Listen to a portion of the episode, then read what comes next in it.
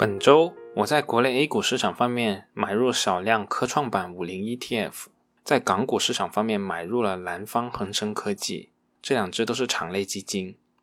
买入这两只指数基金的最主要原因，还是因为看到科技行业中所蕴含的巨大机会。很多科创板企业的领导人都是技术出身，他们在所从事的领域都是国内排得上号的专家。他们的创业不能否认是财富的诱惑，但用自己的专长。创造一番事业的家国情怀也是大有人在的。起码从我自己的角度来看，我是看好这一批企业家的。当然了，我们国家的市场最难免的就是泥沙俱下。如果买单一的公司，无疑是风险非常的高的。所以，对于科创板，我要参与，肯定是采取购买指数基金的方式。而港股市场买入的南方恒生科技的理由也差不多。如果我们看一下恒生科技指数的主要成分股的话，主要还是以互联网企业居多，腾讯、阿里、美团、京东等这几家公司已经占据了很高的权重。我用之前卖出阿里巴巴股票的资金，全部买入了这个指数，也算是用另外一种更保险的方式买回来吧。刚才说到的是我本周两笔交易的主要理由，还有一点想和大家分享的是，每个行业的商业模式其实都不是如我们表面看起来的那么简单的。而各家上市公司建基于各行业之上的经营模式更是多姿多彩，并不是我们看到一些报告中片言之语中就能说得清楚的。比如，我们可能认为空调是一件很成熟的产品，甚至可以说是一件无差别的产品。格力电器哪有什么核心竞争力？又比如，我们可能认为伟星新材就一个卖水管的，既是无差别产品，又是涉防产品，更是前途暗淡。但揭开这些表面的背后，我们仔细了解每一家上市公司的商业模式和竞争模式，可能就会看到另外一个世界。今天我无意去深入剖析上述公司的商业模式和核心竞争力，我只想举一个例子，关于目前一个很热门的行业，就是所谓的 CRO、CMO 和 CDMO。用系统一点的说法，就叫做医药研发服务行业。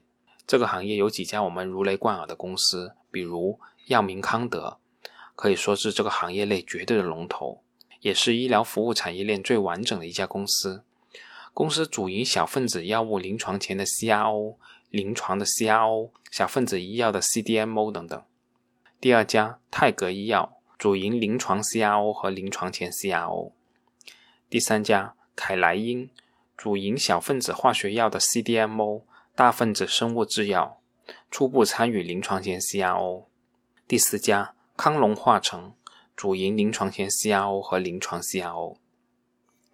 如果我们计划投资这些大名鼎鼎的企业，第一步，我们首先要了解这些企业的 C 叉 O 是什么意思。那到底什么是 CRO，什么又是 CDMO 呢？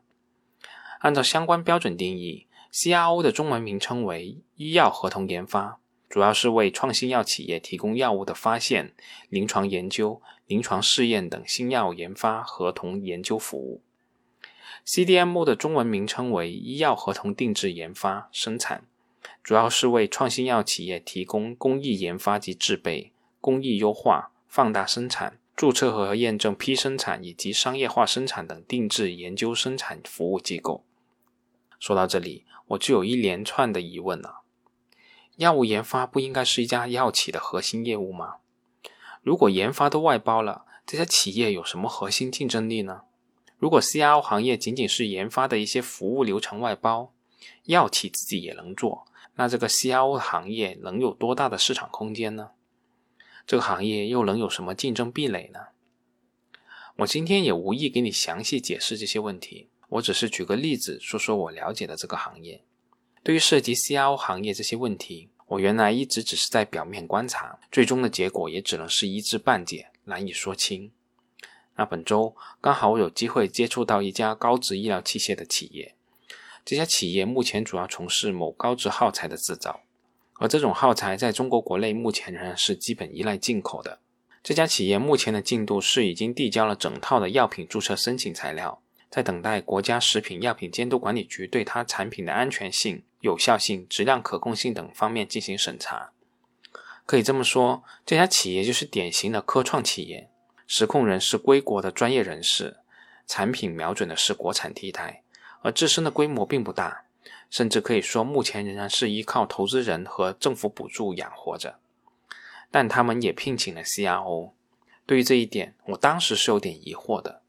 公司的规模并不大，资金链也挺紧张的，管理层也都是相关的专业高端人才，有什么东西不可以自己做，非要去聘请 CRO 呢？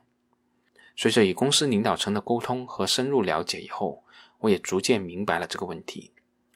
其实我们之前也说到过，无论是药品、医疗器械，又或者是疫苗，在完成实验室研究之后，均需要进行临床前的研究，一二三期的临床研究。我们一般认为，研发出来一种新药是最难的，因为这是从无到有的过程。但对于这个行业来说，临床前研究一二三期的临床研究才是真正的难上加难。新研制出来的新药在临床前研究还能通过动物实验等方式解决。相关的动物实验结果如果证明新药是可行的，而且没有严重的不良反应，那就可以着手准备临床研究方案了。这个方案是要报监管部门的伦理审查委员会审查，审查通过以后才可以开展一二三期的临床研究。这里面又有一个难题：临床研究是要找真正的病人去试这些药的，这些药的安全性是未知的，而且临床研究需要设置对照组，就是设计一组病人不使用这种新药，以此对照新药的作用。那让我们一家药企上哪里去找这么多病人进行研究呢？难道要在医院门口竖个牌子，这个摊位吗？如果说这样做可能在一期临床研究还有可能的话，那到了二期、三期临床研究那就绝无可能了。所以在这个阶段就逐渐形成了所谓的研发生产服务机构，他们与一些知名医院的知名专家教授形成了长期合作关系，可以帮助企业在相关医院完成临床研究的阶段。大家要知道，这一整套的临床试验资料是要极为详细的记录。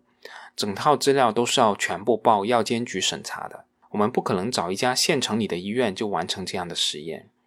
一般试验所选择的都是国内最顶尖的一些医院，比如说三零七医院、上海华山医院等等。这一整套流程下来，基本上不是企业独立可以自己完成的。更为严重的是，我们刚才说的只是我们国家的药品注册，在国外还有欧盟的 CE 认证。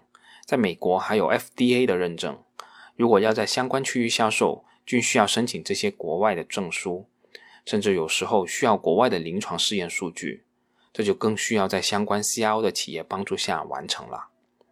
我想，这正是 CRO 这个行业能够存在、发展和壮大的核心逻辑。药厂自己做不来，即使你能做，你的成本也是指数级的上升。好了。关于 CRO，我就不再多说了。我只是举个例子，告诉大家，每个行业的背后都不如表面看起来的那么简单。如果我们要深入研究一家上市公司，还是需要揭开盖子来仔细观察。好了，我们本周就到这里，我们下周再见吧。